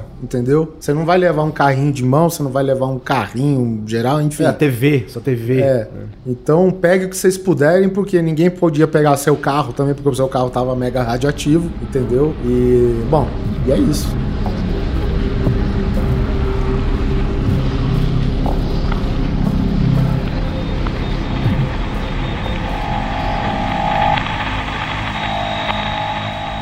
Evair Alves Ferreira entrou para a história no dia 13 de setembro de 87. Nesse dia, ele comprou por alguns cruzados um dos maiores acidentes radiativos da humanidade. Ao desmontar uma cápsula de chumbo de uma máquina de radiologia, se deparou com alguns cristais que viravam pó facilmente. Mas o que realmente intrigou Devair foi que esse pó brilhava um azul intenso no escuro, e isso o fascinava muito. Uma pessoa simples, diante de algo tão magnífico, que levado pelo entusiasmo, apresentou e até presenteou amigos e parentes com um pouco desse pó, que continha uma grande carga emocional para ele, já que levava para cima e para baixo como uma pedra preciosa que não poderia deixar sem vigilância. Esse pozinho que brilhava azul era Césio 137. E se espalhou por Goiânia, contaminando mais de 6 mil pessoas e matando 60. Muitos deles parentes próximos e até a sua sobrinha de 6 anos, a Lady. Histeria, preconceito e descaso do poder público contribuíram para que tudo que pudesse dar errado tivesse um êxito tremendo. Milhares sofrem as sequelas até os dias de hoje. Devair morreu sete anos depois do desastre. Um pouco por conta da radiação cavalar que recebeu, mas muito pelo sofrimento de ter que suportar ser o causador de uma dor e desespero que ninguém jamais deveria suportar. Por isso bebia demais e acabou deixando a vida, arrependido de um dia, como ele mesmo disse, ter se apaixonado pelo brilho da morte.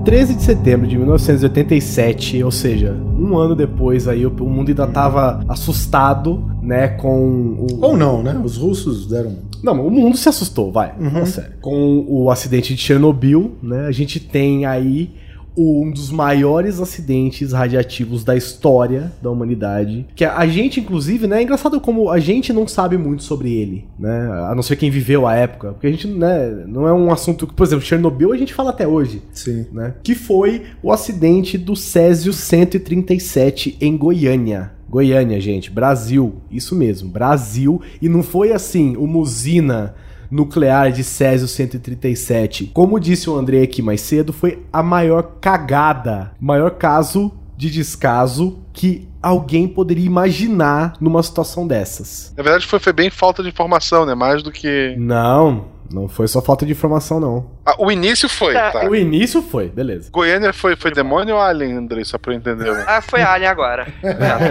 Foi uma nave que caiu, né? Foi, digamos que foi um alienado, né?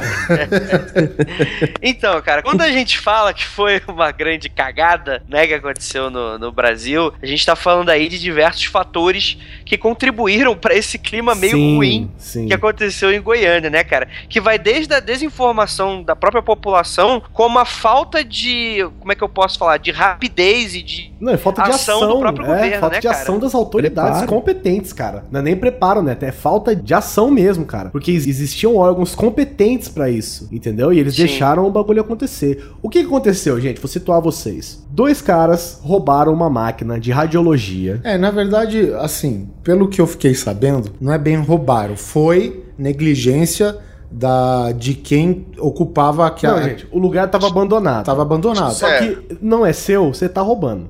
Ela foi descartada de maneira errada. Ela não foi descartada. Primeiro erro. Na verdade, ela não ficou foi lá. descartada. Ela, É. ela estava lá esperando pra ser transferida pra um outro lugar por uma questão jurídica, acabou ficando lá. entendeu? sim. E aí o lugar Brasil. ficou abandonado. E aí eles pegaram, né? Eu digo roubaram porque assim, não era deles, estava dentro de um lugar, não estava jogado num lugar. Estava dentro de uma ala, ala de radioterapia. Eles roubaram a máquina pra vender as peças. Sim. Né, porque tem chumbo, tem vários materiais aí que valem, né? Pelo peso mesmo do material. né? É. E aí, dentro de uma dessas, dentro da, da máquina, eles acharam o quê? A cápsula de chumbo que tinha Césio 137 dentro dela, que é responsável por fazer todo o procedimento de radioterapia. Eles, na base da paulada, da marretada, eles quebraram essa cápsula e conseguiram vazar um pouquinho de Césio. Uhum. Dentro dessa cápsula, marquem bem essa informação, gente. Dentro dessa cápsula tem 100 gramas de Césio, mais ou menos. 100 gramas, que é o quê? Nada de Césio. É um, uma esnifada aí de alguém. Na verdade, são 100 gramas. É um brigadeiro. Um brigadeiro, exatamente, de Césio. Um Césio que, em contato com a água, com um pouco de pressão, ele virava pó. Porque ele não era pó, eles eram os cristais. Ele era solúvel. Eles levaram o material para o Devair. Marquem bem esse nome, Devair. Achei que era Heisenberg. Não. o Devair, ele é o dono de ferro velho que comprou isso. Ele comprou esses materiais, né? É, pelo preço de, de ferro mesmo, né? Não sem nenhum motivo. E de noite, o que, que ele percebeu? Ele percebeu que, Que brilhava azul aquele negócio. É, ele percebeu, Obi-Wan estava na, Estava- alguém ligou o sabre de luz ao lado dele. Ele viu o reflexo azul de longe, aquele azul bonito. Cara, o que, que aconteceu? Ele era uma pessoa simples, Sim. tá? Uma pessoa, entre aspas, aqui, chucro, né? Cara, Nada é- assim demais. Um cara, sabe, uma pessoa muito simples mesmo. Ou seja, o cara viu um negócio brilhando loucamente azul, ele ficou apaixonado por isso, cara. O que que ele fez? Ele quis levar pra casa. Ele levou, quis não, né? Ele levou, Levou casa pra casa. dele, ele presenteava amigos, vizinhos, entre várias pessoas. Nisso, os caras que abriram já estavam contaminados, correto? O Devair tava contaminado. Todo mundo no, na oficina do cara tava contaminado. E não foi assim, gente. Ele via e não tocava. Ele jogava na mão. É. Ele esfregava no corpo, entendeu? E ele começou a presentear um pouquinho desse pó pros amigos, pros parentes, familiares, inclusive os dois irmãos que ele tinha. Um que era só motorista de ônibus, que passava em média mil pessoas pela linha do cara. Cara, isso parece roteiro de filme ruim. Cara, é muito Parece absurdo. roteiro do Prometheus. É muito absurdo, cara. Obrigado, Andrei. Obrigado pela citação. E o outro, que é o irmão dele, outro irmão dele que ele deu pra filha. A Lady chamava ela, que foi a primeira, a, a, a primeiro, primeira morte, né? Sim. No caso de, de radiação. O que aconteceu com a Lady? E o pai deu pra filha, né? De presente pra ela, porque, pô, criança que não quer um bagulho desse, né? Um pó que brilha. Porra! Né? Até eu agora quero um negócio desse, imagina quando criança.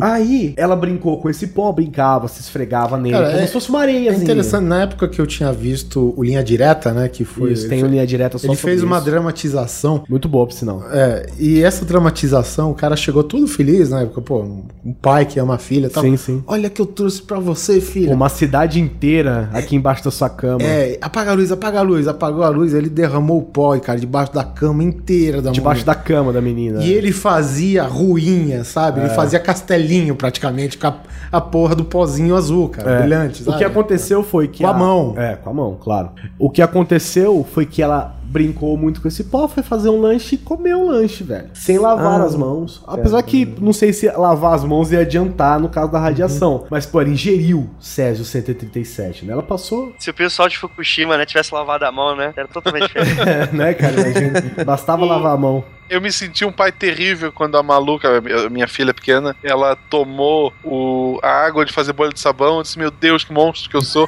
Eu me sinto melhor agora. Ah, é. Um pai Foi um sustinho, né? ela aprendeu uma lição. Tá, É. aí- tá inteira. E ninguém brilhou de noite, ninguém ficou azul. Não, não. nada, né? Ela, ela deu umas tossidas que são umas bolinhas, mas tá tudo bem. E aí o que acontece? Aí, além disso, o que que rolou? O, o Devair e a esposa dele começaram a passar mal. Não sei por que motivo, talvez alguma coisa que ele comeu. Gripe. Césio, talvez tenha sido. um trem 7, quem sabe? É, ele passou mal e eles resolveram levar isso pro departamento de É, saneamento. não, e antes disso, ele já tava. Só de ter tido o primeiro contato, as pessoas ali em volta estavam tendo náusea, já estavam tendo problemas. né? Exatamente. Todo mundo da família, né? É. todo mundo que relou, né? Que tocou nesse negócio ou teve um contato próximo, começou a ter náuseas. E ele, como era, ele é possuidor do material, né? Ele achou que talvez poderia ser ele que tava causando esse mal-estar todo, né? Cair cabelo, cara. Começou a cair cabelo dele, da esposa dele. De todo mundo começou a ficar careca, cara. Simplesmente pelo contato radiativo com o negócio. E eles resolveram levar. Eles levaram pro hospital, né? Numa, não, numa não sacola. foi pro hospital, foi pra um órgão de, de controle mesmo. Mas primeiras deviam ter ido pro hospital. Também não, é. Não, eles não foram pro hospital. Eles queriam se descartar desse negócio primeiro. Teve um cara que reza a lenda que ele passou no seu órgão genital. Pois é, Pra dar uma brilhada. pois é. Ei, Lelê. Pra impressionar a patroa. Então, mas se consumou o ato, várias coisas brilharam ali, né? Derreteu Porra. no bagulho. Ah, ainda bem que não explodiu o negócio. Pô, imagina. Uma coluna de um quilômetro pra cima. Isso que Hoje eu chamo de. Isso que eu chamo de fogo no estrela. rabo. É, porra. Esse dia foi louco, estrela, velho. querido. Esse dia foi louco, hein? Porra. Esse dia foi louco, é. Bom, eles levaram pra um órgão de um que eles acharam que era responsável. Eles colocaram numa sacola aquele cápsula de chumbo pingando, né? Entre aspas aí, o é, Césio dentro de um ônibus. Pingando não, né? Foi muito pior. Ele É. era um pozinho Assoprando o Césio É, é. dentro de um ônibus, cara. lotado. lotado. Chegaram nesse lugar, nesse órgão, colocaram no, tipo, no balcão do gerente lá, do, do, do, do- chefe responsável. O cara falou, não sei o que, que é, bota lá nos fundos. Ficou, tipo, um dia inteiro numa cadeira Não. lá nos fundos. Três dias. Três dias, exatamente. Três dias. Numa cadeira, lá no fundo, assim, coberto por um, sei lá, um, um pano. Aí todo mundo ia lá, passava, levantava o pano, olhava, viu o que que era. Ai, que lindo, negócio que brilha azul. Entrou o office boy, deixou o copinho de café em cima, pegou de volta. Bebeu, foi tudo isso, cara. Até que alguém chegou e resolveu avisar o Centro Regional de Ciências Nucleares, porque talvez isso aí podia ser radioativo.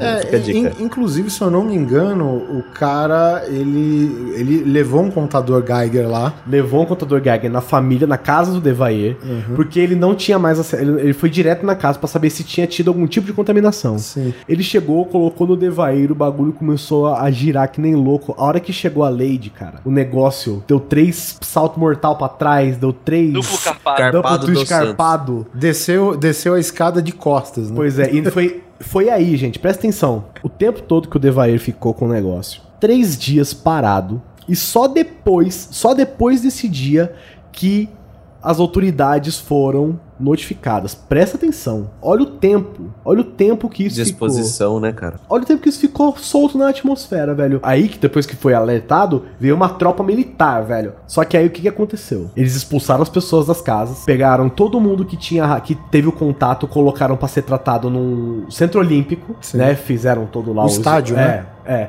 todo o isolamento lá e tal. A cidade entrou em frenesi. Eu, eu não sei se o Brasil teve é, algum histórico de, de acidentes nucleares antes do César 137, né? Mas isso não faz parte da nossa história barra cultura, né? A gente não pode culpar o cara de ignorância, poxa. Não. Tudo bem, você vê um pó brilhante azul, é, um, é não, eu acho que isso aí É. não é legal.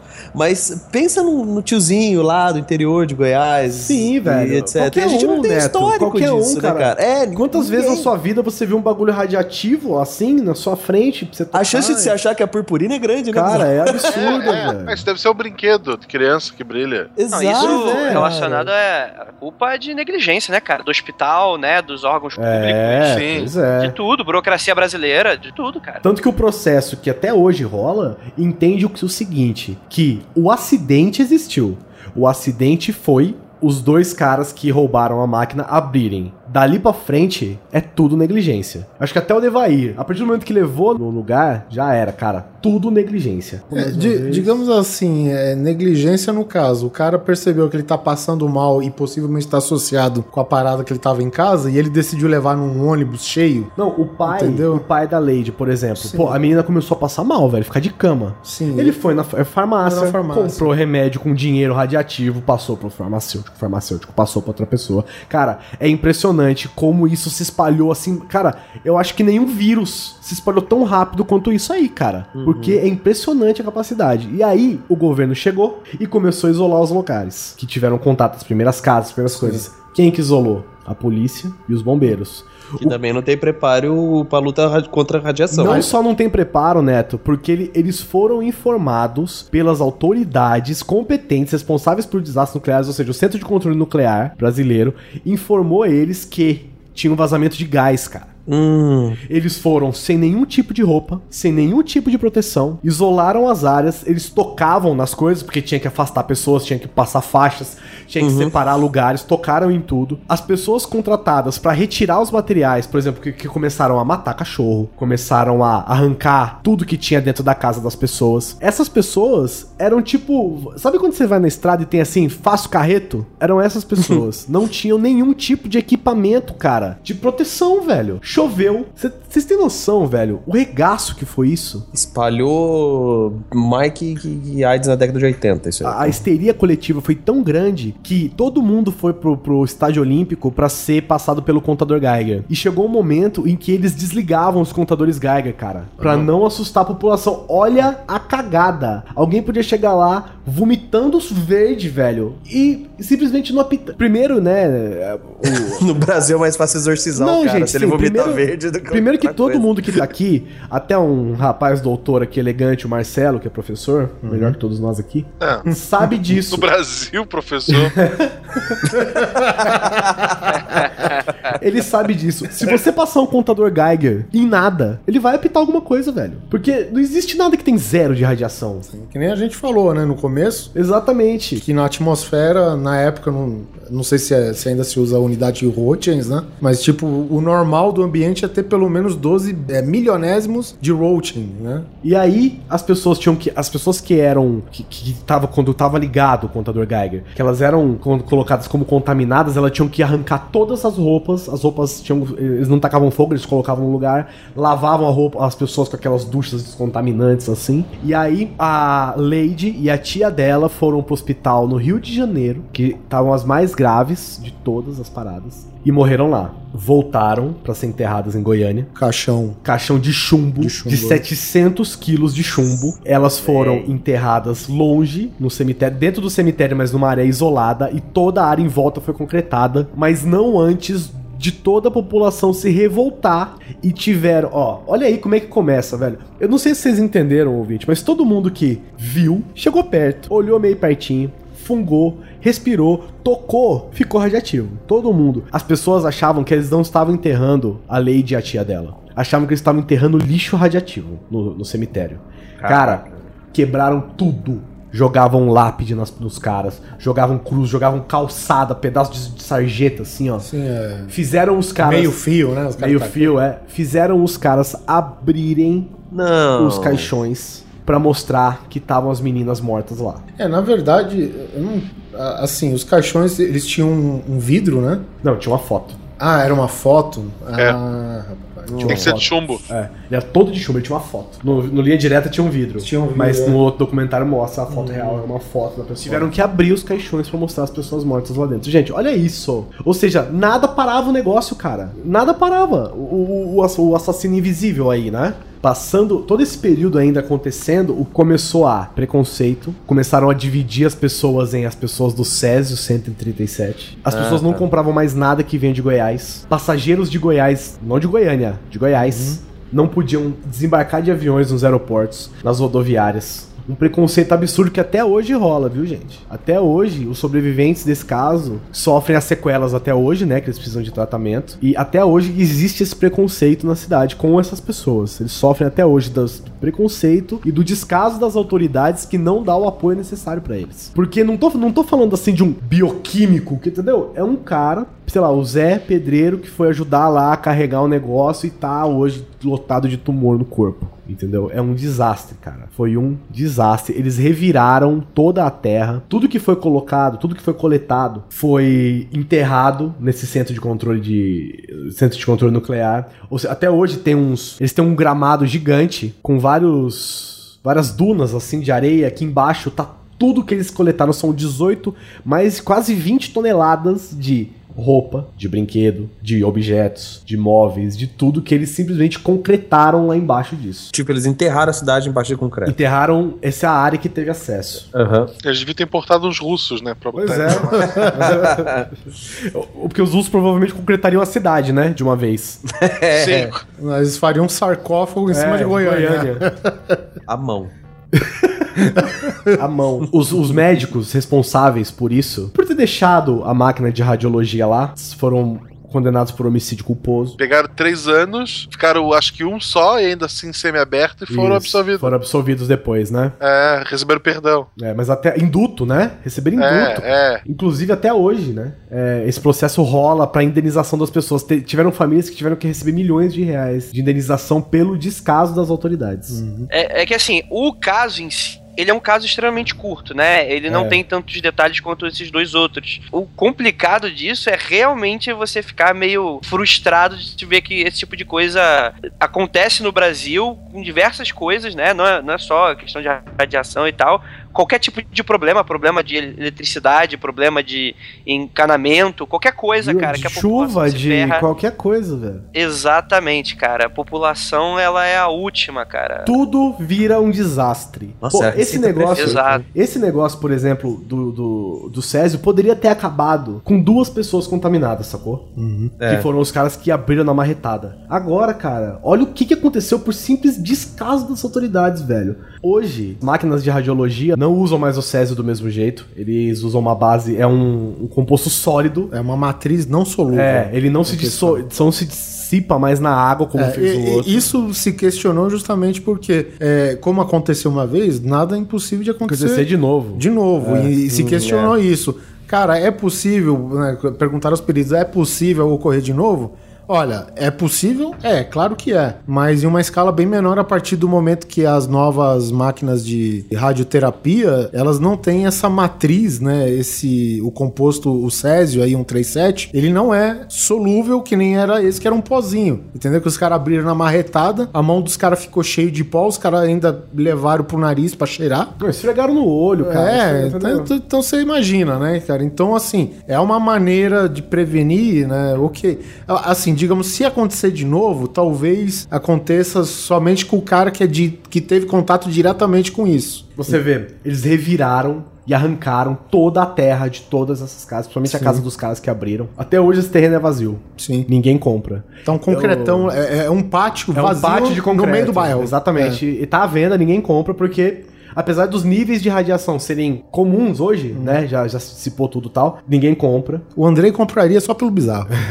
Ah, Só pelo boi. com certeza. Deite aqui. Esse treteiro. Ia colocar três lagartixas e a ver, ficar olhando assim. o dia todo. E eu tenho certeza que você ia pintar a casa de azul, né, cara? Três lagartixas e um machado, né? Você fala, primeiro que levantar, pegar o machado, eu sei o. Com certeza. ô. É. praticamente isso. Você falou que é um tijolo agora que colocam. Ia fazer 2001. Ia colocar em pezinho ali, monolito.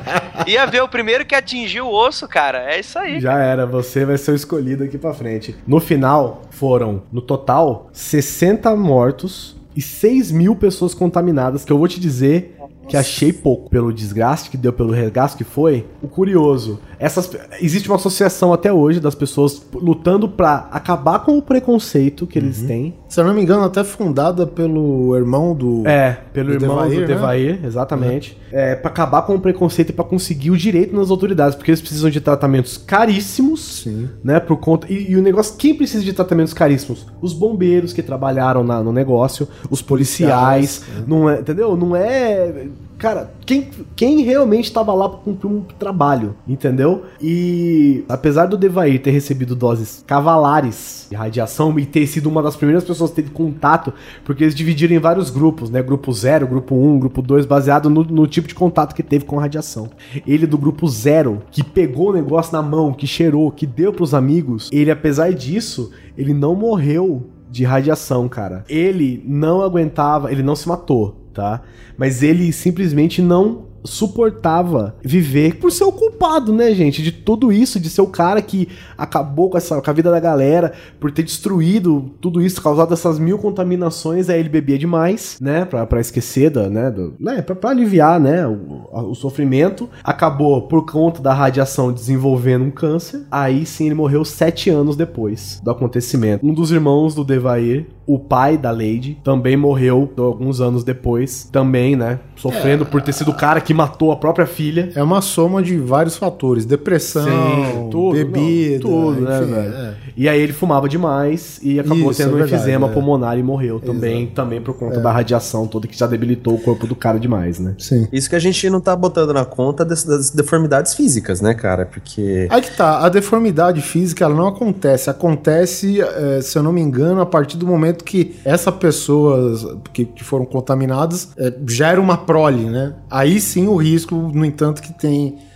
as crianças lá, Sim, porque do- como- do- da- das pessoas que, que moravam perto de Isso. Chernobyl, né? Porque que nem eu falei, se no ambiente normal era para ter é, 12 milionésimos de Roentgen, para você ter ideia, a 3 quilômetros de Chernobyl estava sendo medido 200 milésimos de Roentgen. Imagina, de 12 milionésimos ir para 200 milésimos numa distância de 3 quilômetros. E isso assim, no ar. O cara não estava apontando o sensor do, do, do contador Geiger numa árvore, no chão, na água. Ele estava no ar. No ar tava medindo, sabe, esses 200 milésimos de Roentgen. É, e como disse o próprio, como o Marcelo falou aqui mais cedo, ele ataca direto no DNA.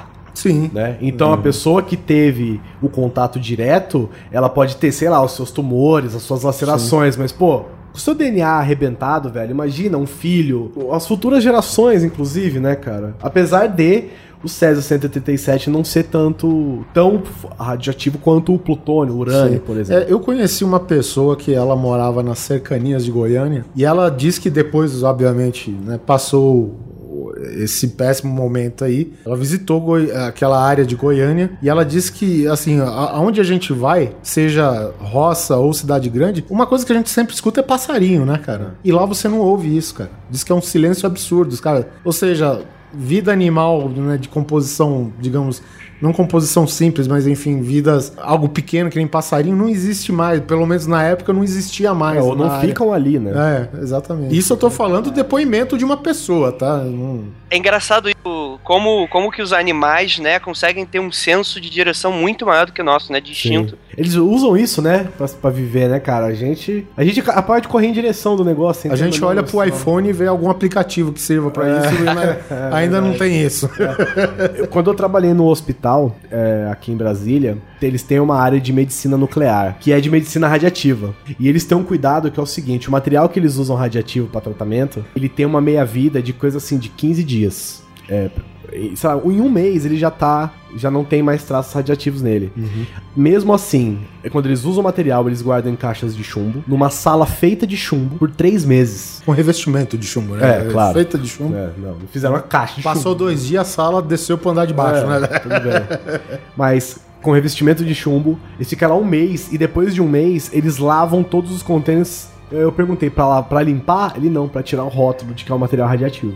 É, Porque, se ele- porque eles jogam em lixo comum, sim. né? Porque não é mais radiativo, é só frascos de vidro. É, ele tem a vida útil É, curta, que é. você disse. né?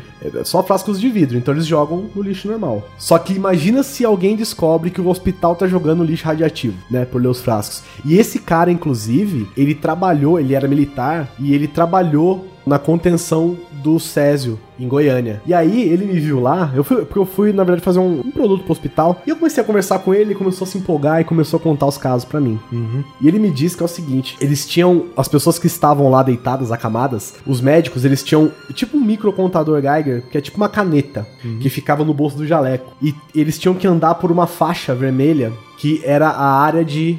De, Segurança. de segurança que eles podiam andar. E toda vez que eles tinham que mexer em alguém, eles chegavam, eles apertavam o botão da caneta, iam lá, tratavam a pessoa, faziam tudo. A hora que a caneta apitava, eles tinham que voltar e largavam a pessoa do jeito que tava, com meia atadura, com meio ponto, com meio tudo, cara. Caramba, bicho. E ele falou que algumas pessoas tinham feridas, que eles tratavam as feridas, eles, fech... eles costuravam as feridas e no outro dia a ferida tava aberta de novo. Nossa. E aí, como eram pessoas muito simples, a maioria delas, né, a família do Devair e os, os conhecidos em geral, eram pessoas assim, elas ficavam em pé, elas fumavam. É, aí elas queriam fumar, elas não tinham onde jogar a cinza, eles abriam a torneira, pegavam um copo d'água, batia a cinza no copo, jogava o copo no chão, entendeu? Ou seja, a pessoa ia lá, fumava um cigarro, os caras tinham que trocar os, todos os copos, a torneira, a pia, até o, o galão d'água que fazia, entendeu? Eles tinham que tudo, cara, tudo, tudo, tudo, tudo. Ele falou que foi um, regaço, velho. Foi- Isso, um cara que trabalhou lá, né? Ele trabalhou lá, né? não foi alguém que tava lá procurando o contador Geiger. Gente, foi uma, um desastre, velho. Foi assim. Absurdo, cara. Eu, eu digo, cara, eu acho que é pouco. Eu acho que foi pouco pelo que aconteceu, entendeu? É, com certeza, cara. Podia ter sido muito pior, cara. Muito pior.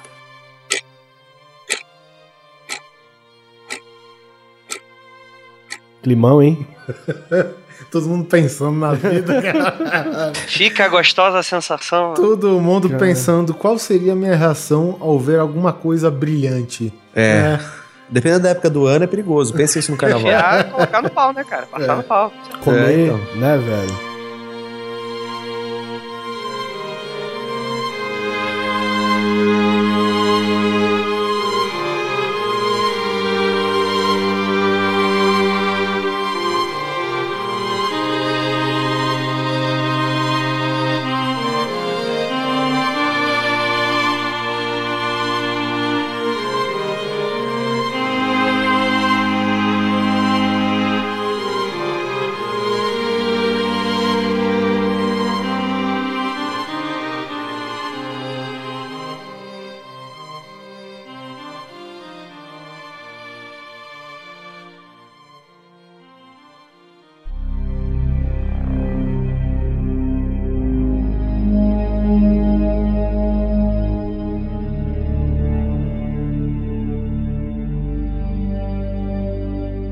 E é com isso aí que nós ficamos com esse episódio do Grande Coisa. Espero que vocês tenham gostado. Quero agradecer ao Andrei mais uma vez. Andrei, parceiraço. Obrigado Opa. mais uma vez por participar. Muito obrigado. Cuidado com as coisas que brilham.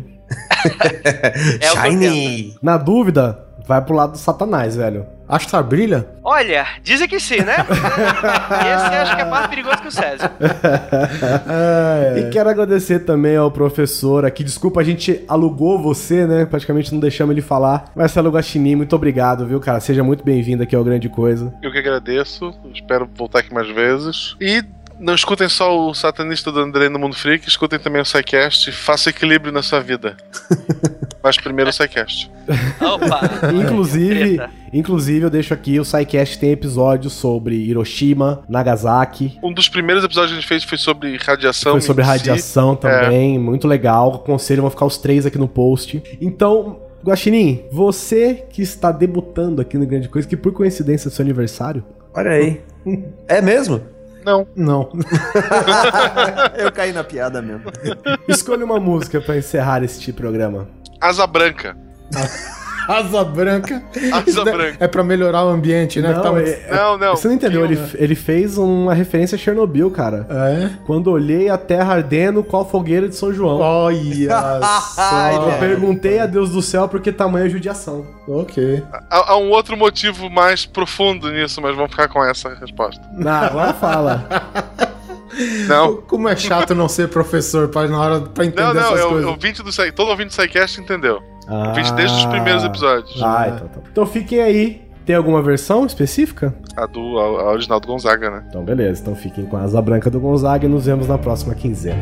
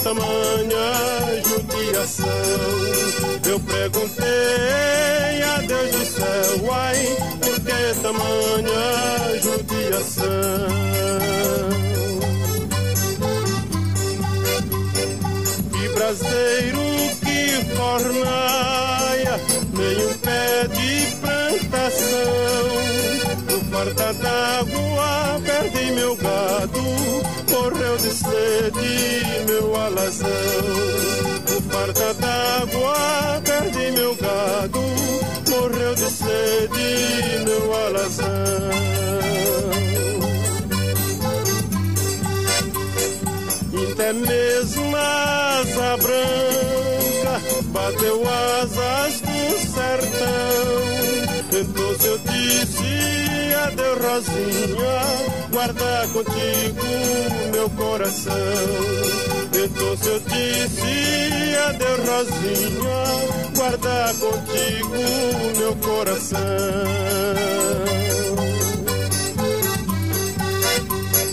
Hoje longe muitas léguas, numa triste solidão. Espero a chuva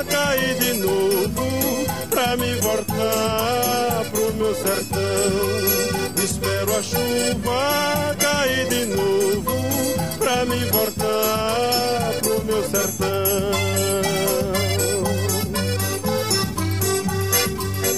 Quando verde dos teus olhos se espalha na plantação, eu te asseguro, não chore não, viu?